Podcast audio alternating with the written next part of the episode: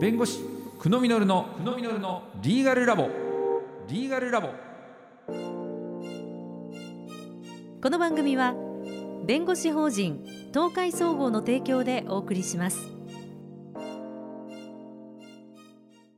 それでは久野実先生お願いいたします。よろしくお願いします。はいそれでは野村さんよろしくお願いします。よろしくお願いします。あのチャット GPT は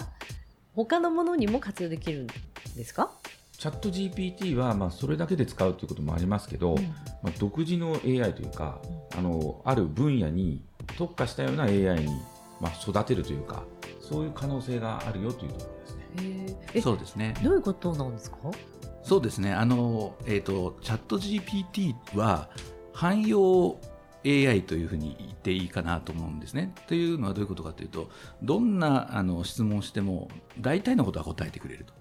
でそれぐらい広い領域の知識を、まあ、トレーニングしてですね AI が学習をしているというものなのであの仕組みとしては非常に大きい仕組みなんですね。なんですけれども、あの、まあ、多分ですね、先ほど、えー、別の回で、えー、久野先生がおっしゃってたと思うんですけども、やっぱりあの、正しい答えではないことを、あの、質問すると、回答として答えてくることがありますねと。だから法律分野に関して言うと、やっぱりその、もっと深くえー、勉強してもらわないとあの使い物にはならないんじゃないかということがあると思うんですけども、えー、その使い物になるレベルまでいくかはやってみないとわからないなりに専門領域を追加で学習させるっていうことができるわけです。はい、でその仕組みについては、えー、ちょっとじっくりお話をしたいなと思ってます。例えば？そうですね。私たちが何か実は触れてるみたいなものってあるんですか、えっ、ー、と、まず、例えばチャット GPT というサービスはオープン AI というある企業が提供しているサービスなんですね。で、えー、無料版のサービスと有料版のサービスというものがあると思うんですけども、有料版のサービスの場合は、えー、お客様が入力したあの入力文字列とかですねのそれに対して出力された回答みたいなものを次のトレーニングに使わないという形になってるんですけども、無料版で提供されているものは誰でも使える代わりに、そこで入力された文字列を追加で学習するっていうことをやってますと。で、それに関しては、その、えー、企業であるオープン AI さんが自分たちのためにやる作業なんですね。で、一方で、彼らがそのサービスとして外部の人たちに使わせるような仕組みを提供していて、あの、一つは API っていう仕組みがあるんですけども、まあ、API っていうのはあの単純に質問に対して応答してくるっていうのをデータでやり取りするので UI の部分は自分たちが好きなように作れますっていうそういう仕組みなんですね。なんですけども、えっと、質問に対する回答自体を良くする仕組みっていうのも実は公開してるんですよ。で、それをファインチューニングって言ってるんですけども、ファインチューニングっていうのは、その、一回すでに、えー、オープン AI さんが作ったモデルという言い方をするんですけど、学習済みの AI の本体ってモデルっていうんですね。そのモデルに対して調整をかけるっていう仕組みがあって、でその仕組みを実は提供してるんですね。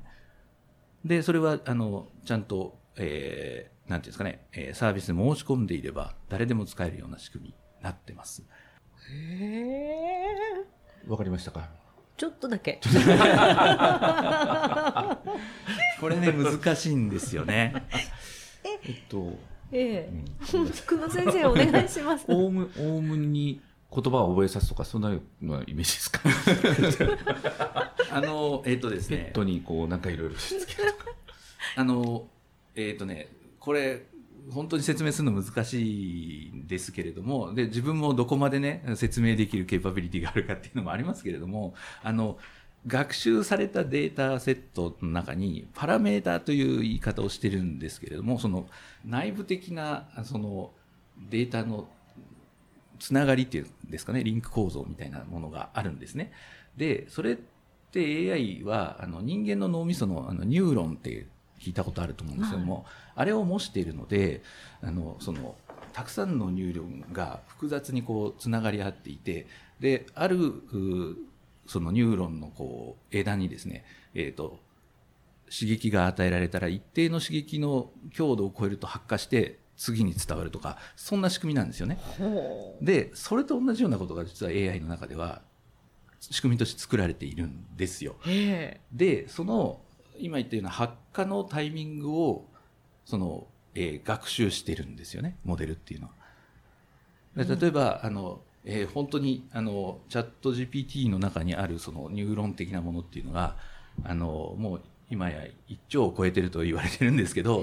そうそれの一個一個に、えー、どんな入力があったら、えーと、どの強さがあったら次に発火するみたいなのが学習されてるんですけどもそれを変更することができるっていうことですね。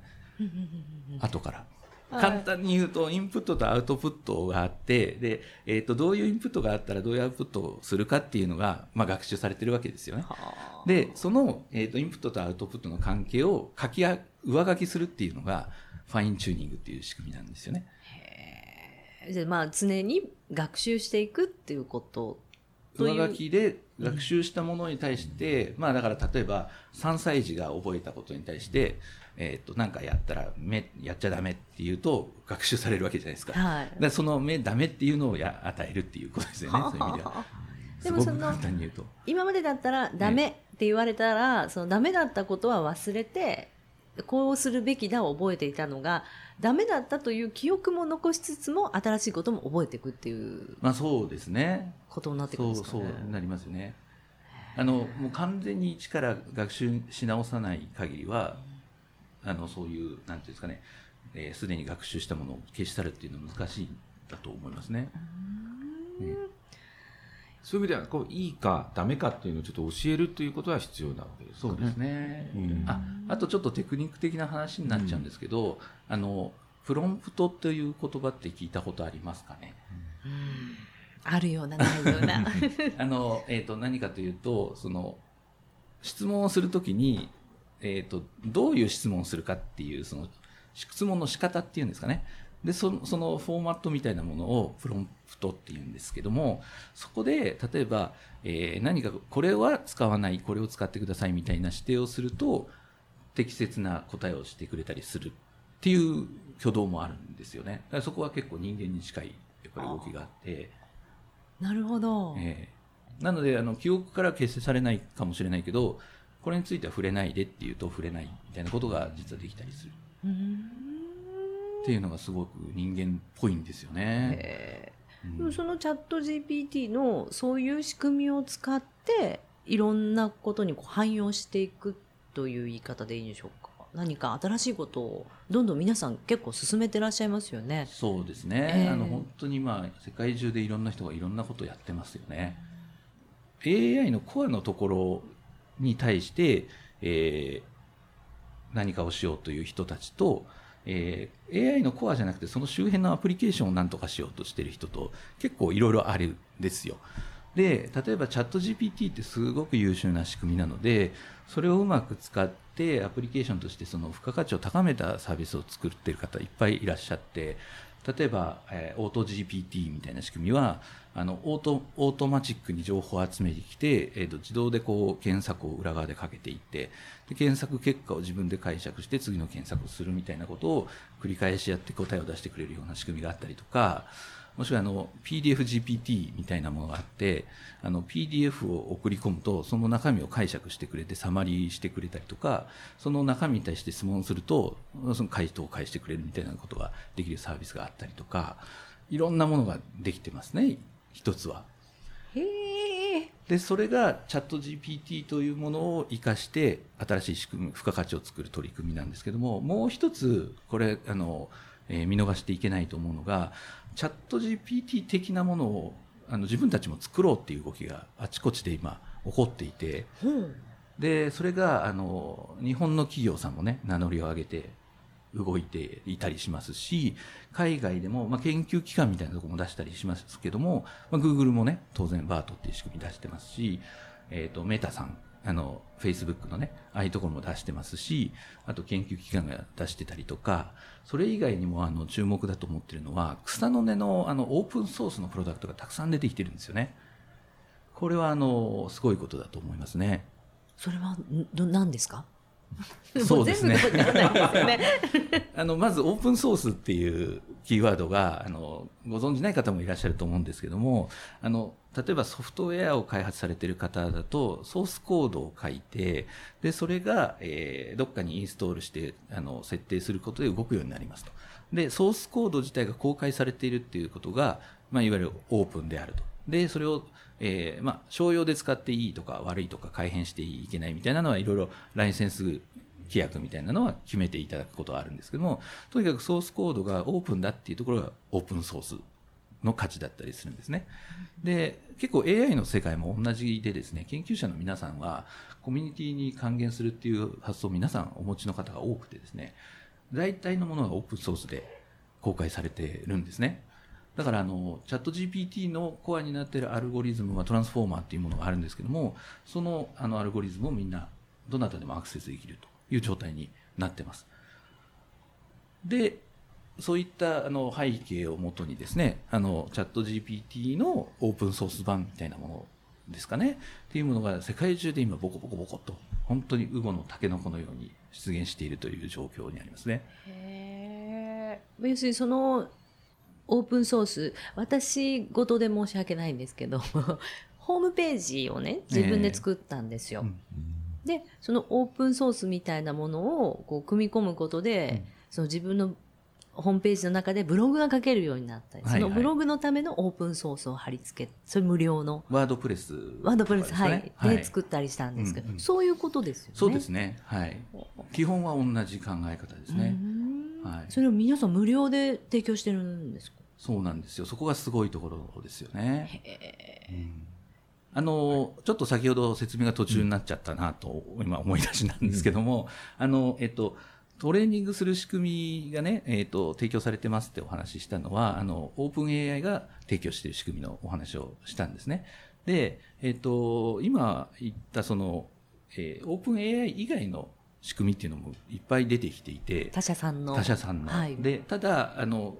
なんて言ったらいいんですかね、学習したデータのサイズ感が非常に大きいので、やっぱり今のところクオリティはもうナンバーワンですし、なかなかここに追いつけるあのサービスというか AI 出てきてないんですけども、多分そのこんだけオープンソースがたくさん出てくるとですね、この後どんどん近いものが出てくるんだろうなというのが想像されますと。で、それぞれはあのもう公開されている仕組みですので、自分たち独自で学習を進めるってことができちゃうわけなんですよね。仕組み自体が提供されているので、ただ、あの、やっぱりその、それなりの学習をするためには、あの、やっぱりハードウェアがすごい、あの、高額なね、ハードウェアを使わないといけないとか、えっ、ー、と、それをこう、学習を回してるのにすごく電気代がかかって大変なことになるみたいな話もありますので、どこまでいけるのかっていうのはあるんですけども、あの、そこを、なんていうんですかね、えっ、ー、と、うまくやっていこうみたいなプロジェクトも出てきていて、例えばローカルのパソコンの中で学習が進められるようなのも出てきてるんですよ。ちょっと高高級なね、まあ、いわゆるゲーミング PC と言われてるようなものって、